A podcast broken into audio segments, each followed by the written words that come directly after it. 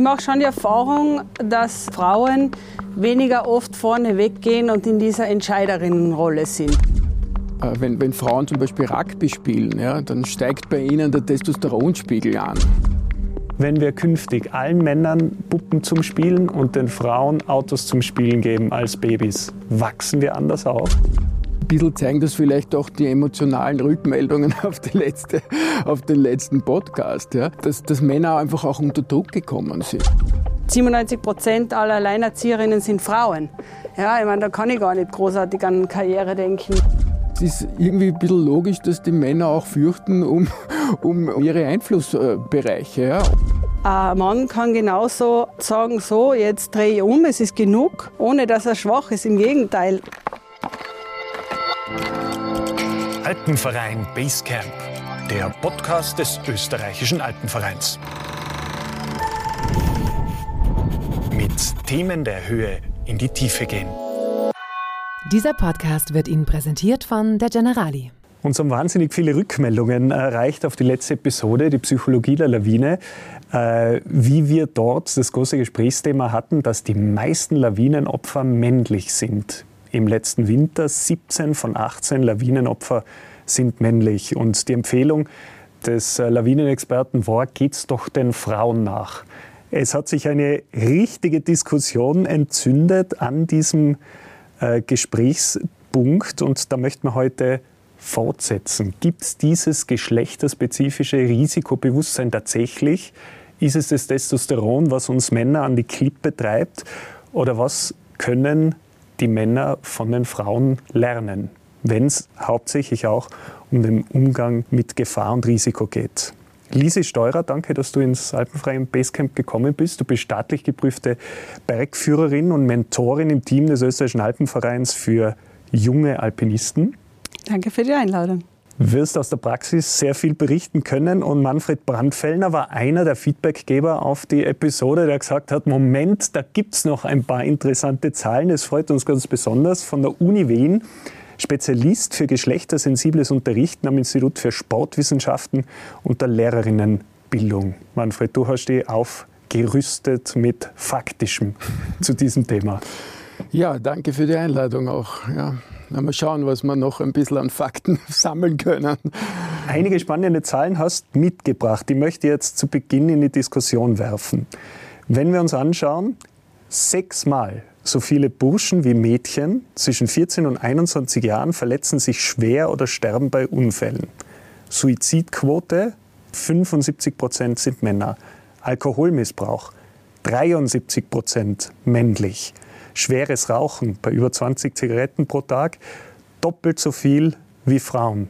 Glücksspiel 87 Prozent ist männlich. Jetzt könnte man das noch weiter fortführen bei Verkehrsunfällen, bei Kfz-Zulassungen, wo der Mann zu hohem Hubraum tendiert.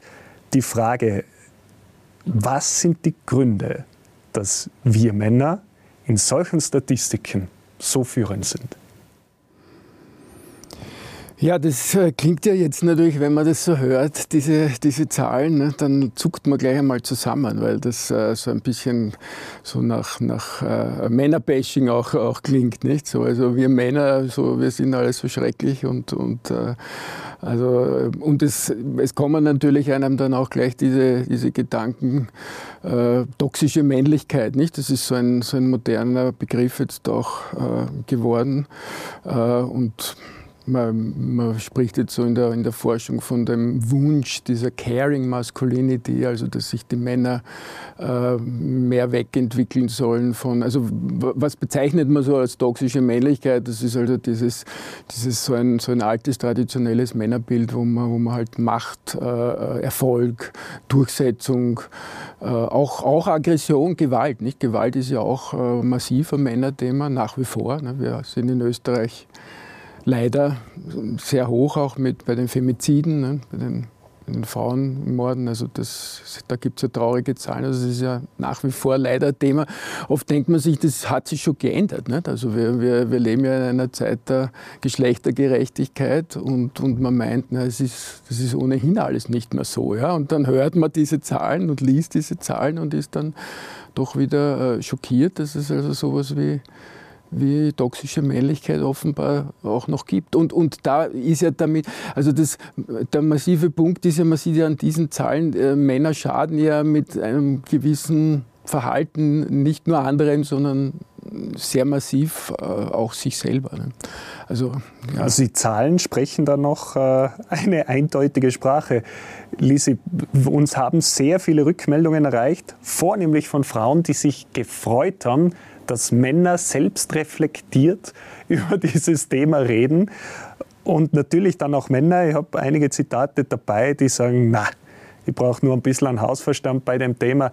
Wir Männer gehen halt öfter, weil wir konditionell stärker sind, weil wir muskulär stärker sind, in exponierte Lagen hinein. Da sind viel seltener Frauen zugegen. Also ist klar, dass es den Mann öfter trifft mit einem schweren Unfall oder einem äh, Lawinenabgang. Was ist so dein Eindruck von draußen? Ja, also ich glaube, dass Männer jetzt an äh, schnellere, stärkere, höhere, weitere Touren gehen, das ist jetzt grundsätzlich einmal ein Blödsinn, dieser, dieser Vergleich. Den braucht es eigentlich nicht, gerade nicht beim Skitouren Aber ähm, ich mache schon die Erfahrung, dass grundsätzlich ähm, Frauen weniger oft vorne weggehen und in dieser Entscheiderinnenrolle sind. Das sehe ich in der Praxis schon. Ja, also viele Frauen äh, folgen gern einer Spur und, und, und ordnen sich auch ganz gern unter. Das ist schon interessanterweise immer noch so äh, dieses Rollenbild und das sehe ich jetzt in den letzten 20 Jahren immer wieder, seitdem ich das hauptberuflich jetzt mache. Allerdings sehe ich auch, dass in den letzten zehn Jahren der Anteil der Frauen, die generell Skitouren gehen und die auch schwere und lange Skitouren gehen, steile Skitouren gehen, äh, mehr geworden ist. Sehe beides, ja. Mhm. Du hast am Anfang gesagt, das spielt jetzt keine Rolle, ob die Männer länger gehen, schwerer gehen. Warum spielt es keine Rolle? Weil gerade das ist so ein Hauptargument der Männer im Feedback. Beispielsweise Martin Steiner hat geschrieben, ja, wenn die nicht so fit, nicht so konditionell gut drauf sind, ist ja klar, dass die nicht in diese extremen Lagen kommen. Warum sagst du, spielt keine Rolle in der Diskussion? Spielt insofern keine Rolle, als die Unfälle ja nicht hauptsächlich in diesem ganz extremen steilen Gelände stattfinden. Wie wir alle wissen, ist der klassische Lawinenhang äh, um die 35 Grad steil. Das ist jetzt kein extrem steiles Gelände. Und ähm, insofern ist das, ist das Argument, was das Thema Lawinenbildung geht, äh, nicht schlagkräftig für mich. Ja. Und äh, es geht ja beim Skitouren gehen in den privaten Bereich jetzt auch nicht darum, äh, äh, wer da schneller oben ist und, und, und wer die steilere Spur anlegt. Das, die Sachen sind ja eigentlich sehr, sehr äh, unwichtig, sage ich jetzt einmal. Wichtig ist äh, bei der Zahl, äh, dass es leider immer noch tödliche Lawinenunfälle gibt. Die Idee wäre ja, dass es keine mehr gibt. Das wäre natürlich das Beste für alle. Und ja, die Zahlen schauen danach aus, dass die, dass die Unfallopfer ähm, großteils männlich sind. Und ja, wie gesagt, ich denke, das hat damit zu tun, dass die Frauen schon durchaus in das extreme Gelände kommen auch. Aber ähm, hat auch damit zu tun, dass vielfach Männer dann die Entscheidung treffen, vermehrt die Entscheidung treffen, fahre ich diesen Hang jetzt ein oder nicht. Eben auch am Klettersteig. 100 Prozent der Verunglückten dort sind Männer, Manfred. Was ist es? Ist es was hormongesteuertes? Spielt das Testosteron so eine große Rolle? Ist es etwas Genetisches? Wir können gar nicht anders? Was ist es? Also ich wollte kurz noch, noch äh, auf das mit den, mit den äh, Lawinenunfällen. Äh, also Männer haben, also diese Studie, die der Alexis letztens zitiert hat, da von dem äh, McCammon, äh, da gibt es dann auch noch eine Nachfolgestudie, aus der dann äh, hervorgeht, äh, es scheint so zu sein, dass Männer in eine Art Geschlechterrollenstress kommen in, in solchen Situationen. Das heißt, sie, sie haben von, von einem überlieferten traditionellen Rollenklischeebild das Gefühl, ich muss vorne weggehen. Weil wenn ich das nicht mache, ja, dann, dann äh, bin ich kein richtiger Mann. Also ich muss die Entscheidung treffen. Ja. Gleichzeitig haben sie aber, also das ist fast so eine, ein, ein Widerstreit, ein innerer. Gleichzeitig spüren sie aber, uh, das ist aber jetzt vielleicht eigentlich gefährlich. Also da kommen dann subjektive, objektive, alpine Gefahren. Ja, aber ich muss die Entscheidung treffen. Und zurückziehen, ja, ist, ist dann für, für manche halt nicht männlich. Ja. Also da, da entsteht diese, diese Stresssituation. Und weil du jetzt auf das Testosteron angesprochen hast, ja, das ist interessant. Also da gibt es da gibt's zwei Studien, eine aus äh, 2012 von einem äh, deutschen Verhaltensökonom, dem Armin Falk, und auch von einer von einer französischen Gruppe 2016, die also unabhängig voneinander äh, das mit so Doppelblindstudien äh, getestet haben, wo sie Probanden äh, äh Testosteron gegeben haben und einer Kontrollgruppe Placebo äh, und, und dabei herausgefunden haben, dass, dass es sehr wohl so ist, dass wenn man bei Testosterongaben äh, dass man äh, motivierter ist seinen, zu einer Statusverbesserung. Also man will sozusagen Status erlangen. Da, da treibt das Testosteron offenbar doch hin. Ja. Die Frage ist nur, wofür kriege ich von der Bezugsgruppe diese Statusrückmeldung? Äh, und wenn, und dort hat man eben herausgefunden, wenn die Bezugsgruppe die Rückmeldung gibt, wenn du einfühlsam bist, wenn du zurückhaltend bist, ja, wenn du vorsichtig bist, wenn du zugewandt bist, wenn du kommunizierst, ja, dann kriegst du von uns diese Statusbestätigung. Dann haben auch die Probanden, die Testosteron bekommen haben, sich genau in diese Richtung verhalten und umgekehrt. Also es hängt sehr massiv davon ab, welch, was, die, die, was die Bezugsgruppe Gruppe dir rückspiegelt. Das heißt, Testosteron ist nicht per se auf die Brust trommelnd und Vollgas Genau, ja. mit dem Kopf voraus, sondern ja. Testosteron weckt das Bewusstsein und den Fokus darauf, in dieser Gruppe einen Status zu erlangen. Aber ich kann mich auch, sage ich jetzt, milderer Werkzeuge bedienen. Ja, also es, es, es, es, geht letztlich darum, also was, was ist sozusagen kulturell, äh, was ist sozial äh, äh erlernt, wofür, wofür wir Status bekommen. Und dorthin äh, tendieren wir dann auch. Ja. Und, aber mein, man muss halt auch einschränkend sagen, dass auch die, dass auch die Versuchsleitungen äh, betonen, wir sind in der Testosteronforschung immer noch relativ am Anfang. Ja. Das ist auch, auch mit dem Oxytocin so, dieses, was, was gern bezeichnet wird, so in der, in der äh, populärwissenschaftlichen Terminologie, das Kuschelhormon, ja, das also die Frauen äh, mehr haben. Äh, auch da ist es interessant, äh, dass es da auch, auch Studien gibt, also wenn man wenn, man, äh, wenn, wenn Frauen zum Beispiel Rugby spielen, ja, dann steigt bei ihnen der Testosteronspiegel an. Ja, wenn, wenn Männer äh, Caring-Tätigkeiten ausführen, also wenn sie Kinder wickeln, ja, wenn, sie, wenn sie dem kranken Kind Geschichte vorlesen oder Essigbatscheln machen, ja, dann steigt bei den Männern der Oxytocinspiegel. Ja, das heißt, es, es scheint eine, eine Rückwirkung zu geben vom, vom Sozialen wiederum auf das Hormonelle.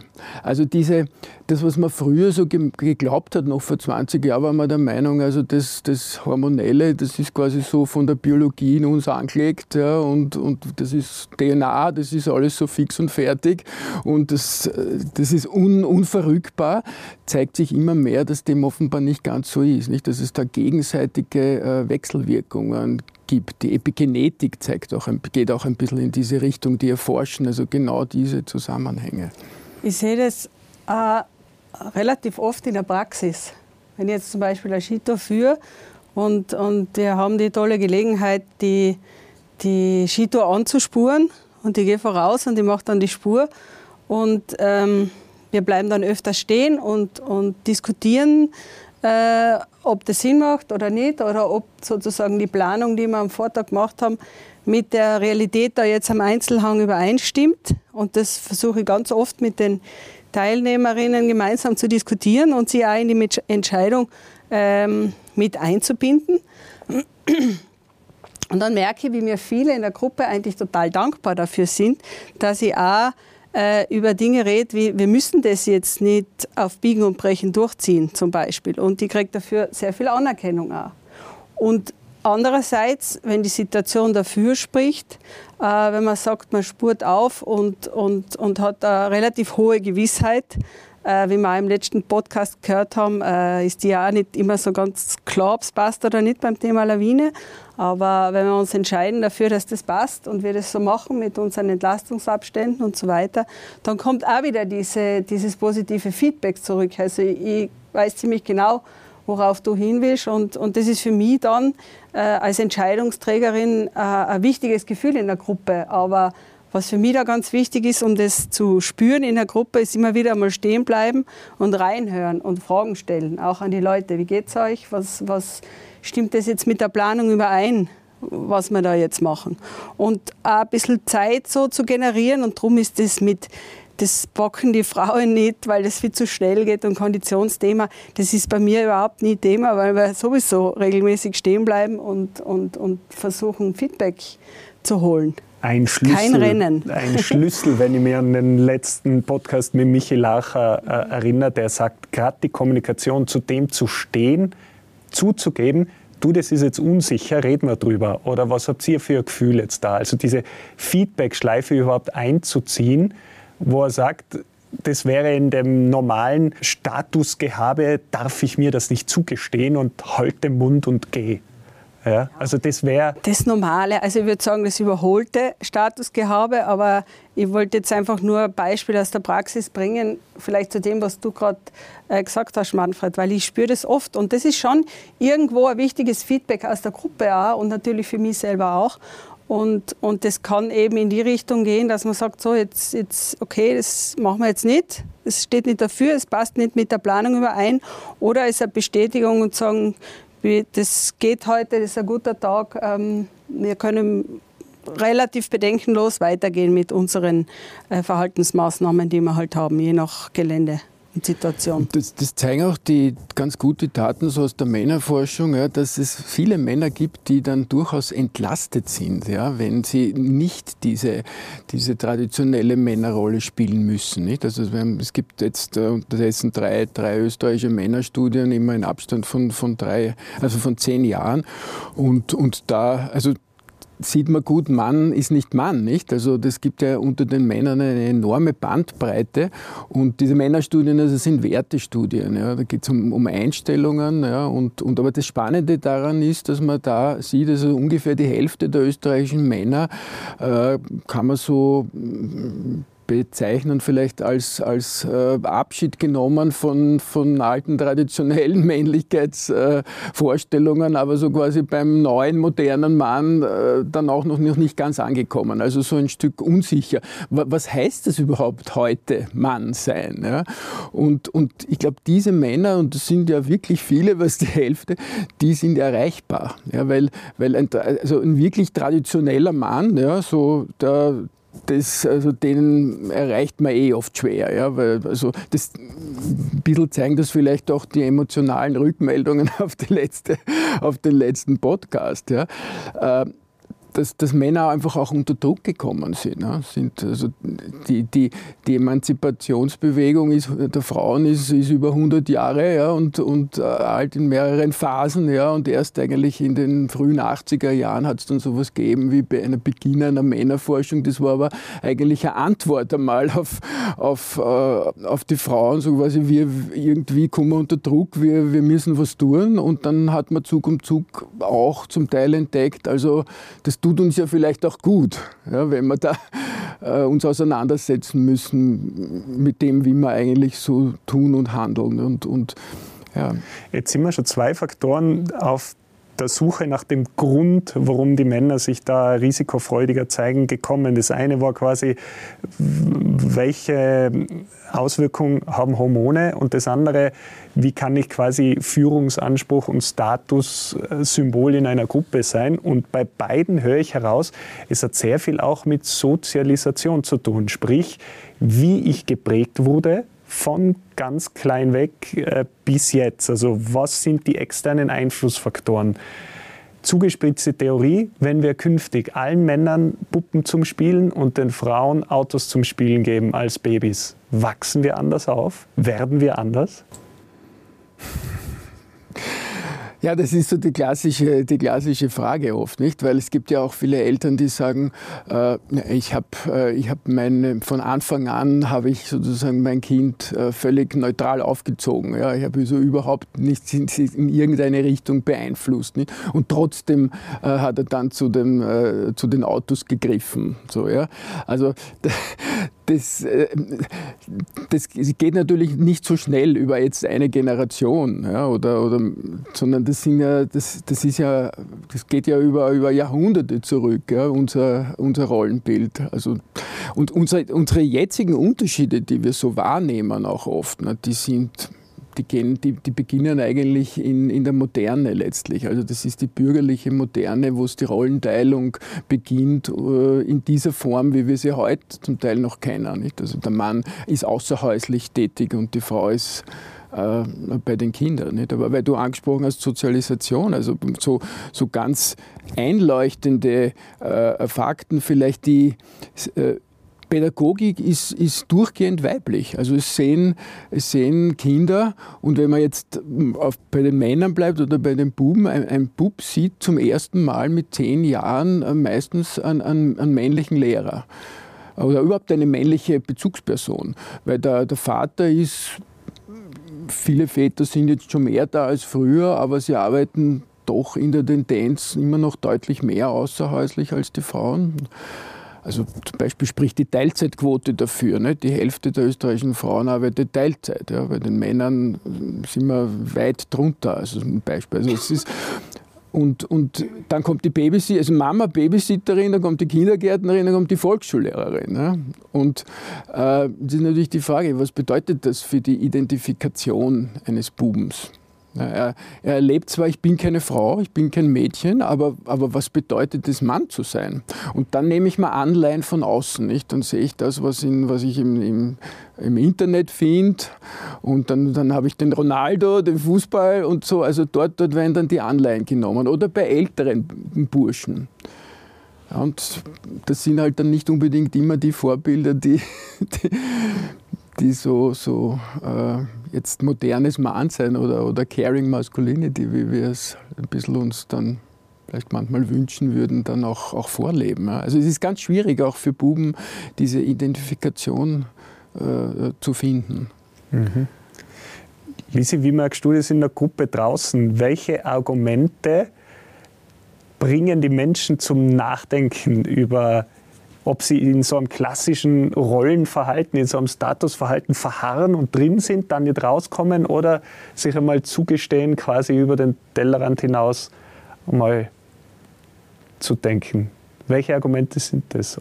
Ähm, ja, also dem noch einmal vorausgehend, glaube ich, wäre es ein gutes Ziel, wenn man so diese Schubladen nicht mehr so stark bedienen müssen. Gell? Und das auch nicht so titulieren, zum Beispiel Entscheidungen treffen, äh, Durchsetzungsvermögen ist männlich, schwach sein, nachgeben, fürsorglich sein ist weiblich. Ja, das machen wir immer noch, aber eigentlich wäre ein schönes Ziel zu sagen, äh, es ist weder noch. Ja? Also wir müssen, glaube ich, lernen, menschlich zu werden. Das sind ja alle Menschen. Und äh, diese Unterscheidungen loszulassen, vermehrt loszulassen, weil ein Mann kann genauso sagen, so, jetzt drehe ich um, es ist genug, ohne dass er schwach ist. Im Gegenteil, oft äh, ist es gerade das die Stärke, die jemanden ausmacht. Und um, im Umkehrschluss kann eine Frau auch sagen, so, das ziehen wir jetzt durch, weil die Bedingungen passen und, und ähm, kriegt dafür auch nicht diese, diese Argumentation, die man oft hat, die ist eher so bossy oder, oder die möchte ich nicht daheim haben. Weißt du, so dieses, der, also wenn die Frau sagt, was lang geht, das geht gar nicht. Also so diese Schubladen wäre super, wenn wir die langsam irgendwie wegbringen, weil die uns in vielen Richtungen hindern. Ja, so einfach in der Denkensweise und, und, und also ich versuche es nicht mehr zu brauchen, weil jeder kann alles sein. Und da in, de, in dem Zusammenhang ist, ist, glaube ich, sehr interessant, dass ja Frauen, äh, Mädchen zunehmend auch in, in Bereiche reingehen, die, die früher eher so, wo man gesagt hat, das ist äh, männlich besetzt. Ja? Also nehmen wir nur das Beispiel äh, Fußball. Ja? Das ist ein super Beispiel, weil da, da die Frauen sich da jetzt auch empowern. Ja? Also so quasi Mädchenstärke oder Frauenstärke sich auch ja, über solche. Da ist es Nein, Entschuldigung, ja, red fertig. Aber, aber, aber das, das Spannende ist, dass es umgekehrt ja, ja. nicht passiert. Ja, es, gehen, es gehen kaum Männer, es gehen kaum Buben in Bereiche rein, die, die ursprünglich eher die, die weiblich besetzt waren in den, in den Köpfen. Warum? Weil das fängt früh an. Also man ist ja, man braucht ja nur in die Schulen reinhören. Ja? Dieses Schwuchtelschimpfen, ja, das ist ja nach wie vor da. Ja? Jemand, also ein Bub, der, der, der Schwächen zeigt, aber wir haben die ganze Bandbreite der Buben im, im, in der Schule. Schule, im Sportunterricht. Es gibt die ganz schüchternen, schwachen, die, die sich immer bedroht fühlen, weil sie Fußball spielen müssen. Ja? Und es gibt diese, die so Haut drauf und durch sind. Und bei den Mädchen ist es aber auch so. Es gibt viele Mädchen, die, die sagen, ich würde gern einfach ordentlich Sport machen, weil mit den Mädels da, mit denen ich zusammen bin, die wollen immer nur Völkerball, immer nur, ja, das ist Fahrt. Ich will, ja, also da, da gibt es nur, nur das ist weniger gesellschaftlich äh, negativ konnotiert, wenn Mädchen Mädchen das wollen? Ja, ja auch, auch finde ich. Weil, äh, also kann auch sein, und, und ich finde, wir müssen eben noch einmal von diesen Schubladen weg, weil ich bin jetzt nicht Bergführerin geworden und in einer, in einer sehr stark männerdominierten äh, Szene aktiv weil ich, weil ich so männlich sein will, überhaupt nicht. Ich will da einfach als Mensch mich entfalten können und, und auch meine Führungskompetenz äh, ausspielen und, und äh, die, die Erfahrung, die ich halt im Laufe jetzt der Jahre gerade beim Thema Schnee und Lawinen gesammelt habe, äh, anwenden können. Ja, das ist mein Beweggrund, nicht weil ich da in eine Männerdomäne eindringen will. Und, und auch das ist negativ behaftet eigentlich, wenn man so sagt oder wenn man so sieht. Ja? Und ich glaube, um das sollte es eigentlich nicht gehen. Diese Schubladen, vielleicht lassen wir sie einfach zu und, und, und versuchen, das Menschliche in den Vordergrund zu stellen. Und wenn du das, Flo, vorhin nochmal gesagt hast, mit diesem, den, den Mädchen, die einen Traktor geben oder das Auto und den, den Buben, die Puppe, dann drehen wir es halt irgendwie wieder um. Ja, also es kann jeder mit allem spielen. Meine, wenn der Bruder mit der Puppe spielen will, ist super und er wird dann im nächsten Moment äh, den Traktor wieder nehmen. Dann hat er beides und dann kennt er auch beides. Wenn das so wäre, würden wir dann von diesen Beschimpfungen mehr Abstand nehmen? Oder woher kommen die? Warum ist zum Beispiel, wenn der Bursch davor geht und er will quasi seine, seine ganze Kraft ausleben, äh, warum ist es besser konnotiert als der Schüchterne, der sich zurückzieht und sagt, das ist mir alles zu gefährlich, ja du Schwuchtel. Warum haben wir das? Woher kommt es? Ein, ein, ein Beispiel fällt uns wahrscheinlich äh, allen gleich einmal ein. Das ist das, äh, die, die Gewaltdomäne ist historisch, soweit wir wahrscheinlich jetzt fast zurückdenken können, mal männlich besetzt. Wir haben, wir haben Militär, Polizei. Äh, das ist erst seit ganz kurzer Zeit überhaupt für Frauen äh, überhaupt zugänglich. Also äh, es ist nach wie vor so, also Prügeln auf der Straße sieht man wen, Burschen oder Männer, aber keine Frauen. Ja? Also äh, weibliche Aggression äh, ist, ups, das ist irgendwie komisch. Ja? Männern ja, es, es, kriegt jetzt schon langsam eine andere, eine andere Sichtweise drauf, aber also wir können wahrscheinlich jetzt nicht, nicht in einer Generation oder auch wahrscheinlich nicht einmal in zwei, drei Generationen eine, eine historische Sozialisierung äh, so schnell verändern, die, die man also ja. Aber glaubst du, wenn man das Schubladendenken wirklich beiseite lässt, wenn man sich jetzt anschaut, hormonelle äh, Beeinflussung, Einfluss durch Sozialisation. Wenn wir das breiter denken, alles miteinander, entwickeln wir uns dann wirklich in eine andere Richtung oder ist viel davon einfach vorgegeben und wir werden da wieder zurückkommen und es ist alles nur eine herbeigeführte Diskussion von Wokeness-Befürwortern? Wird sich wirklich, also ändert sich da was? Ja, ich glaube, also ich glaube, ein Teil äh, von dem, dass man sagt, Frauen, so wie ich es jetzt vorhin äh, behauptet habe, Frauen sind weniger gerne in Führungspositionen. Äh, ein Teil ist da schon ganz stark in der Gesellschaft verhaftet. Ja? Und äh, wenn man sich so Zahlen anschaut aus der Wirtschaft zum Beispiel, sind nur 8 Prozent Frauen in Top-Positionen in Österreichs Top-Unternehmen sozusagen. 8 Prozent Top-Managerinnen. Und hingegen haben wir eine Beschäftigungsrate von, von 48 Prozent in Österreich. Viele Halbtags-, äh, Teilzeitbeschäftigungen. Also da sieht man, glaube ich, schon viel in der Gesellschaft, ähm, dass, dass, dass Männer andere Beschäftigungen nachgehen als Frauen. Ja? Und Führungspositionen haben halt viel mit Arbeitsintensität zu tun. Und Karriere machen ist immer noch so dieses Männerthema. Und ich glaube, ähm, da muss man schon noch einmal ganz zurückgehen in das Thema Kinderbetreuung zum Beispiel im Staat. Äh, ganz oft ist es hauptsächlich Frauensache natürlich. Und Frauen haben dann gar nicht die Möglichkeit, äh, auf der Karriereleiter weiter nach oben zu kommen, weil sie einfach einige Jahre mit Kindererziehung äh, beschäftigt sind. Außer sie entscheiden sich dafür, keine Kinder zu haben und gehen dann weiter rauf. Und ich glaube, da sind viele gesellschaftliche Themen, die da mit einspielen in das Ganze, warum sich Frauen weniger äh, stark in der Führungsposition ähm, etablieren können. Ja? Und eher den einfacheren Beschäftigungen, äh, sage jetzt einmal ganz banal, beim Biller an der Kasse äh, arbeiten müssen, um überhaupt äh, durchzukommen. 97 Prozent aller Alleinerzieherinnen sind Frauen. Ja, ich meine, da kann ich gar nicht großartig an Karriere denken, wenn ich irgendwie schauen muss, dass ich, dass ich mit meinem Kind, mit meinen Kindern allein weiterkommen muss. Also ich glaube, es sind viele gesellschaftliche Themen, wenn man die angreift, glaube ich, kommt man eher zu was, wie wenn man wieder diese Schubladen auf und zu macht. Der Podcast des österreichischen Alpenvereins in Zusammenarbeit mit der Generali. Ich wollte vielleicht auch noch, auf, noch mal auf diese Frage zurückgehen. Also würde sich jetzt dann was, was ändern? Ja? Das, das sind zwei Riesenpunkte, wenn ich ja. sage, beide haben die gleiche Voraussetzung, Karriere zu machen, beide werden gleich gezahlt. Ja. Spielt nämlich auch in diese Fragestellung. Wenn wir das schaffen als Gesellschaft, würde mhm. sich was ändern. Und ich glaube, es steht im Zusammenhang mit, mit, äh, mit diesen vielen Rückmeldungen, dass das Thema so emotionalisiert. Und dass man, glaube ich, dass es ganz gut ist, mal hinzuschauen, warum emotionalisiert dieses Thema so.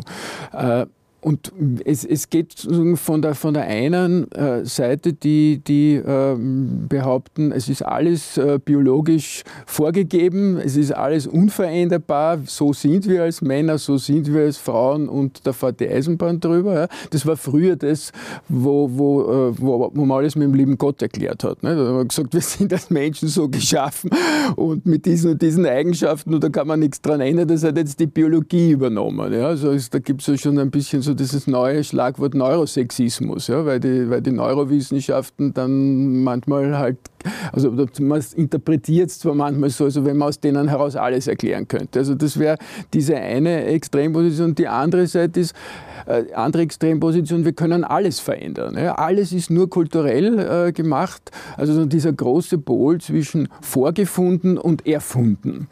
Und Jetzt, ist, jetzt stehen da natürlich Machtinteressen auch dahinter. Ja, diejenigen, die, die halt über viele Jahrzehnte und Jahrhunderte halt, äh, wie du jetzt gesagt hast, nur 8% der Frauen sind und so weiter, die, das sind natürlich so, es ist irgendwie ein bisschen logisch, dass die Männer auch fürchten um, um, um ihre ja, um ihre Einflussbereiche. Ja. Und was ist dann naheliegender, als dass man es versucht zu argumentieren mit der Biologie? Ja.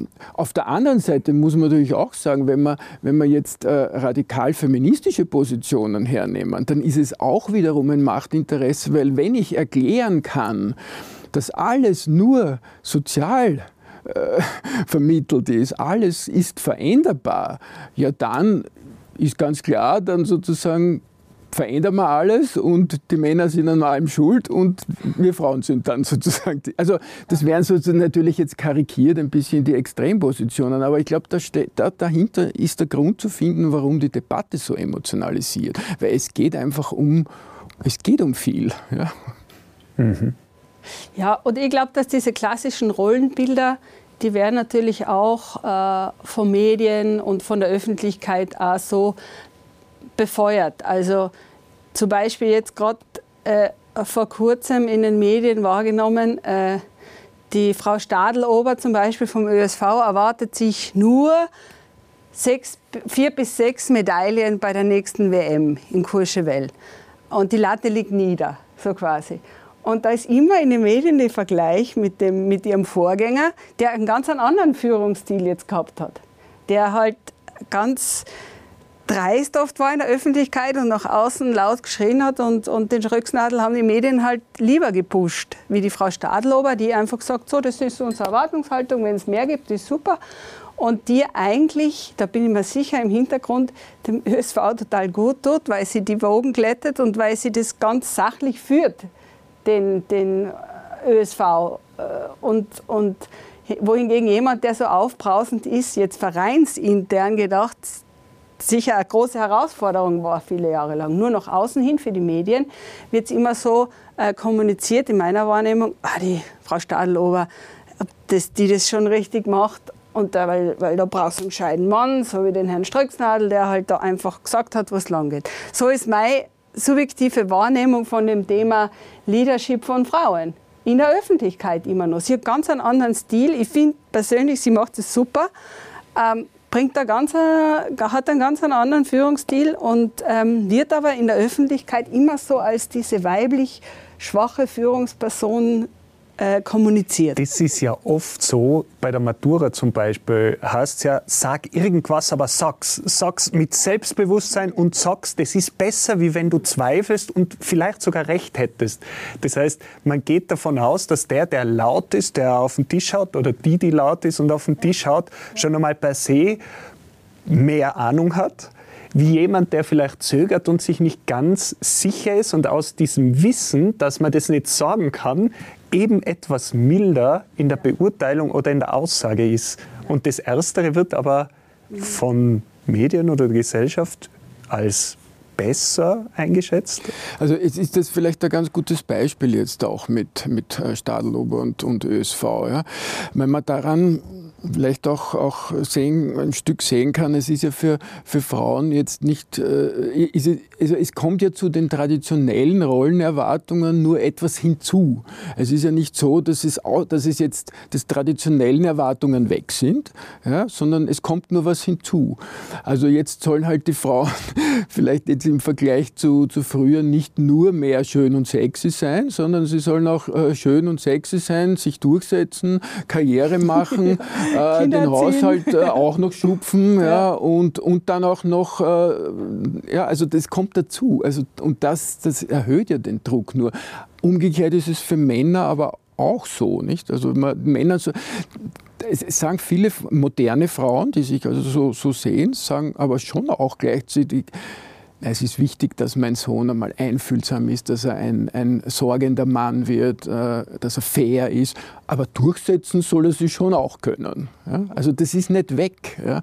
Und äh, da stehen die Männer, also es ist ganz interessant, die Männerforschung hat ja, ist ja auch nicht einheitlich. Da gibt es also so, so mehrere Richtungen. Das geht so von, von eher rechtskonservativen Maskulinisten, ja, die, also, die versuchen, die Männerrechte wieder, wieder äh, in den Vordergrund zu rücken. Dann gibt es so eine mythopoetische Männerforschung, nennt sich die. Also die versuchen so Archetypen hervorzukehren, Krieger, Magier, Liebhaber, König. Dann gibt es so diese Männerseminare, wo die dann übers Feuer springen und so. Ja. Interessanterweise sind, sind sehr häufig Männer dabei, die die äh, in ihren Beziehungen auch, auch äh, irgendwo äh, ihre Grenzen erlebt haben, ja, wo Trennungen oft dahinter stehen. Es werden ja 70 Prozent der Scheidungen werden ja von den Frauen eingereicht, also da sind ja Männer massiv unter Druck. Und dann gibt es noch so ähm, kritisch profeministische Männerforschung. Also nur damit man da irgendwie sieht, das ist ja in sich auch nicht, äh, nicht, nicht so einheitlich. Ja. Lisi, warum sind eigentlich so wenig Frauen BergführerInnen? Das sind 2%, ähnlich der Anteil wie Kfz-Mechanikerinnen. Von 1470 als Bergführer in Österreich sind es 30 Frauen, 2%. Warum eigentlich? Ja, das, das ist eine gute Frage und, und ich stelle das immer, immer wieder mit großem Bedauern fest, dass sehr wenige Frauen die Berufswahl wählen. Ähm, ja, ich denke, es hat mehrere Gründe. Also zum einen denke ich schon eben, dass viele Frauen nicht gern sich in Führungspositionen sehen oder sich selber das auch nicht zutrauen, sagen wir mal so. Ich glaube, viele Frauen trauen sich das eher nicht zu, obwohl sie vielleicht dafür sehr geeignet wären. Ja, es ist, glaube ich, schon ein Thema vom Selbstwert von einigen, weil ich nehme jetzt in den letzten zehn Jahren immer wieder wahr, dass immer mehr Frauen im Alpinismus auch aktiv sind. Also beim Sportklettern in den Kletterhallen waren es ja immer schon relativ viele Frauen, aber auch jetzt auf äh, Skihochtouren oder beim Eisklettern kann ich äh, mit großer Freude immer mehr Frauen sehen. Und ähm, nichtsdestotrotz bleibt die Quote der Bergführerinnen in der Ausbildung immer gleich nieder. Und ähm, ja, vielleicht hat es eben auch damit zu tun, dass es eben das Privatleben und Familie ist oft relativ schwer vereinbar mit dem Beruf natürlich. Man ist viel unterwegs, man ist oft auswärts.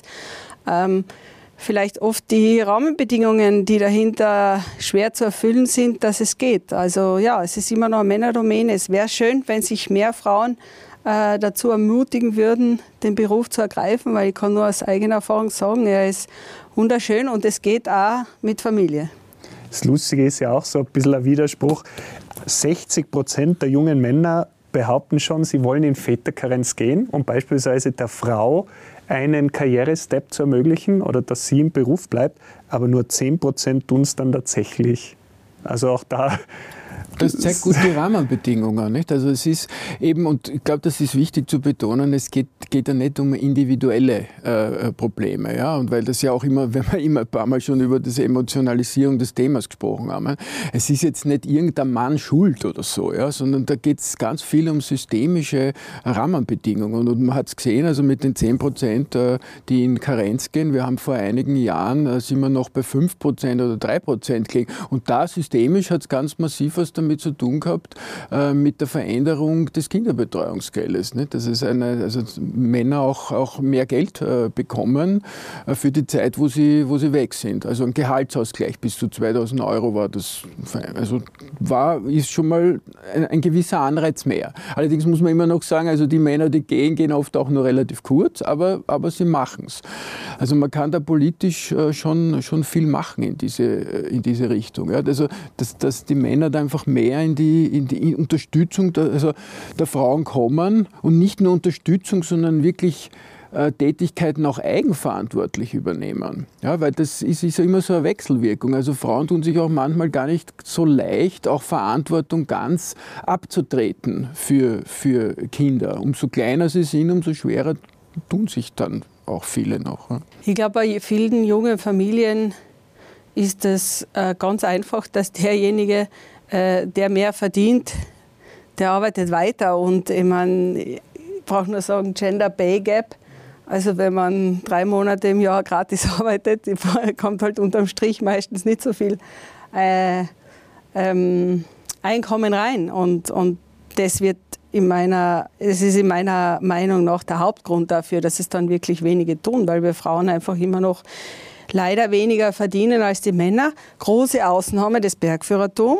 Bei uns gibt es keinen, also bei uns gibt es gleiche, gleiche äh, Tagsätze für Männer und Frauen. Also gibt es natürlich keinen Unterschied.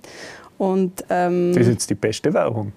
Ja, es ist, es ist die Realität, das ist so. Und wir haben es zum Beispiel jetzt so gelöst, also mein Partner und ich, wir äh, teilen uns die Kinderbetreuung auf. Ähm, wir versuchen wirklich das 50-50 zu machen. Mein Partner ist auch Bergführer. Von daher sind wir mit der Zeiteinteilung natürlich relativ flexibel. Und so jetzt die Tage bin ich fünf Tage unterwegs und dann wechseln wir uns wieder ab. Und das funktioniert bis jetzt eigentlich ganz gut. Riesenschlüsselbezahlung. Jetzt möchte ich am Schluss, weil wir doch einige Schlüsselpunkte angesprochen haben, noch Folgendes. Wenn es darum geht, was Männer von Frauen und Frauen von Männern lernen könnten, damit das eben in diesen Unfallstatistiken, in der Risikoeinschätzung vielleicht etwas überlebender zugeht. die Frage an dich, Lisi, was würdest du dir wünschen, dass wir Männer von euch Frauen lernen? Ähm,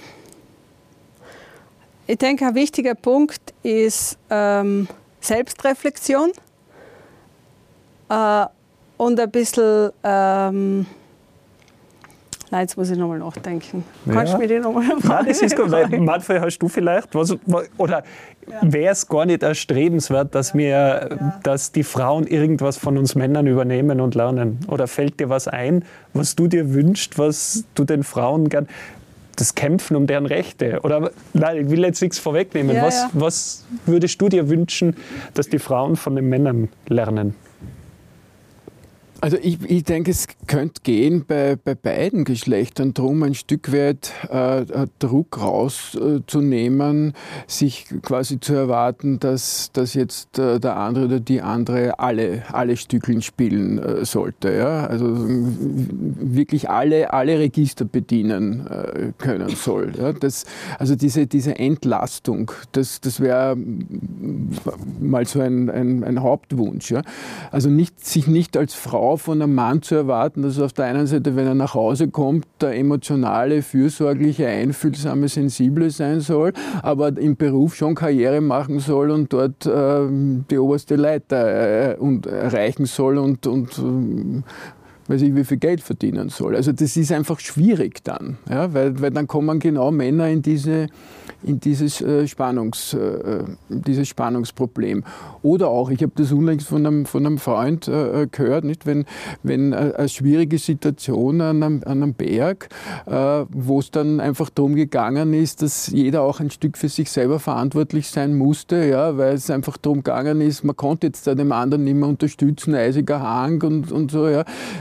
Und wenn man dann von Frauen aber von nachher hört, äh, ich, ich, ich habe mich da so allein gefühlt ja, und ich habe überhaupt keine Unterstützung gehabt und du warst nicht da, ja, dann kann ich das verstehen, aber dann müsste das umgekehrt für Männer genauso möglich sein. Also dass Frauen kippen dann auch manchmal wieder in diese Rolle hinein, einerseits selber äh, ihren Mann stehen, zu stehen und, und, und viel zu wollen, was super ist, nicht? Aber nicht dann dort, wo es wieder passt, dann doch wieder vielleicht zu erwarten, dass der Mann wieder eine traditionelle Männlichkeit leben soll. Also das ist, und, und umgekehrt ist es wahrscheinlich genauso, ja? Also Ja. Ja, finde ich passend für beide Geschlechter, ja, ganz genau. Also, was die Frauen angeht, denke ich, könnte man uns von den Männern öfters diese Entschlossenheit, die man öfters bei den Männern erlebt, äh, durchaus abschauen. Und man muss sich nicht immer so unsicher sein in allen Entscheidungen. Aber natürlich, das Reflektieren ist nach wie vor wichtig und, und dann auch eine Entscheidung treffen können und hinter der auch stehen. Ja. Also mit allen Vor- und Nachteilen, die es gibt. Ja. Nämlich selber dahinter stehen und selber die Initiative ergreifen. Vielleicht noch ganz kurz Erfahrung aus, aus meinem Berufsfeld jetzt. Ich sehe zum Beispiel, ähm, dass jetzt immer mehr Frauen ähm, sich bei mir melden und äh, Anfragen stellen für Bergtouren oder für geführte Touren und auch für Ausbildungskurse. Äh, das war früher, sage ich jetzt einmal, wie ich angefangen habe, vor 20 Jahren noch nicht so. Ja, also da war so ganz ein hoher Männeranteil an Kunden, die sich gemeldet haben für Bergtouren. Sage jetzt einmal so zwischen 70 und 80 Prozent und die haben halt die Frauen mitgenommen damit sie halt auch dabei ist. Und jetzt sehe ich viel mehr Eigeninitiative von Frauen, die sich melden und sagen, ähm, ich würde gern die und die Tour machen, könntest du mich da begleiten, zum Beispiel. Also das sehe ich und da freue ich mich natürlich drüber, weil jetzt viel mehr Frauen Eigeninitiative ergreifen oder auch äh, Nachfrage für Ausbildungskurse machen, weil sie sagen, ich möchte es jetzt einmal gescheit lernen. Äh, Gerade das Thema Skitouren gehen und Lawinenkunde und dann das selber anwenden. Und das, glaube ich, unterscheidet oft einige Frauen von den Männern auch, weil die gehen oft selber und probieren dann. Und Frauen sind da oft etwas gewissenhafter und lassen sich richtig ausbilden auch und, und um das dann selber umzusetzen. Und die Tendenz finde ich äh, super. Mir wäre noch ein Punkt eingefallen zu den, zu den Männern auch noch, wo ich, wo ich Männern, auch mir oft, ja selber wünschen würde, dass wir äh, es oft besser könnten, unsere Emotionen, äh, die Zärtlichkeit, äh, äh, Zuwendung, ja, äh, Angst, äh, Schwäche auch offener zu zeigen. Ja, das, also man sieht das bei Männern oft ganz gut, dass es da so Enklaven gibt, ja, wo Männer das dann leben. Also Beispiel wäre zum Beispiel auch der Fußballplatz. Nicht? Dort, dort fallen dann plötzlich die Männer sich um den Hals. Auf einmal ist Berührung möglich.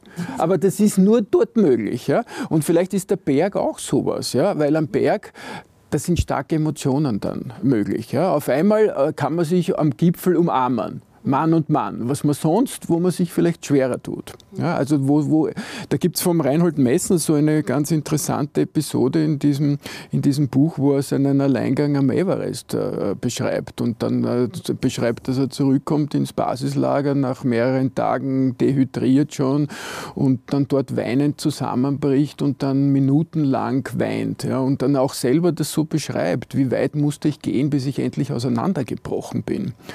Und das kennt man auch von Marathonläufern, von Ultraläufern. Also es muss wirklich an die Grenze gegangen werden, um dann plötzlich solche Gefühle überhaupt äh, leben zu können. Und das würde ich uns Männern oft wünschen, ja, dass wir äh, Gefühle, die sonst so vielleicht nicht im Alltag äh, zugelassen werden, öfter auch, auch zulassen können. Und das, das einzuüben. Ja, dann, dann geht auch ein bisschen von diesem Druck raus. Ne? Das erzählen auch Männertherapeuten, oft die mit Männern arbeiten, da kommen Männer zu ihnen, die, die sagen, ich habe ein erfolgreiches Leben, ich habe ein Haus, ich habe, ich habe alles erreicht, ja, aber meine Frau hat sich scheiden lassen, ich sehe meine Kinder nicht. Ja. Also, äh, und, und dies, diese Nöte auch, die, die da drinnen stecken. Also da, da ist, glaube ich, viel, äh, viel möglich, dass das quasi nicht immer nur so klingt, wir gehen auf die Männer los, die, die bösen Männer, sondern, sondern da ist, da ist äh, ganz viel Potenzial. Ja, ja und, und, ich glaube, ich höre auch so das Thema Druck und, und, und gesellschaftlichen Druck wieder aus. Und das sehe, sehe ich bei den Frauen dann auch.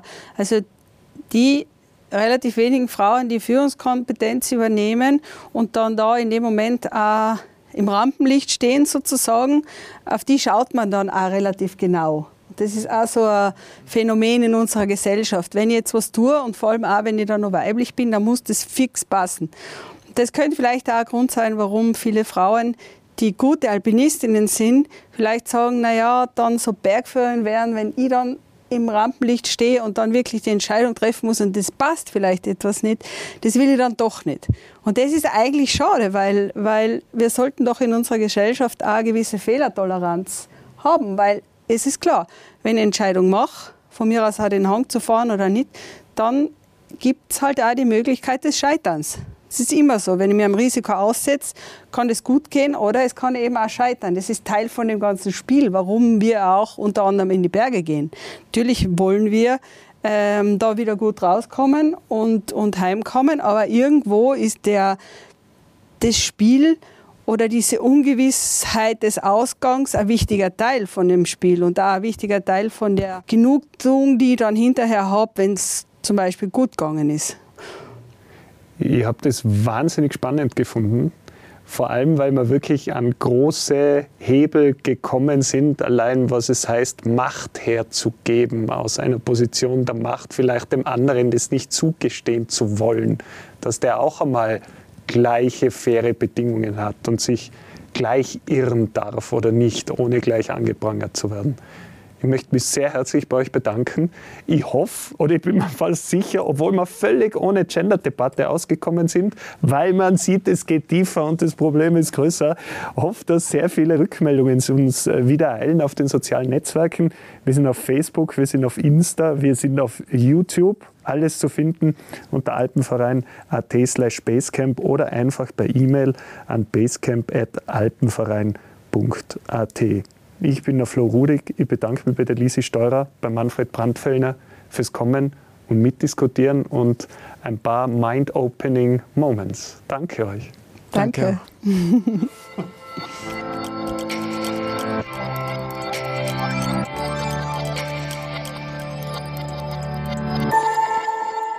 Der Podcast des österreichischen Alpenvereins in Zusammenarbeit mit der Generali.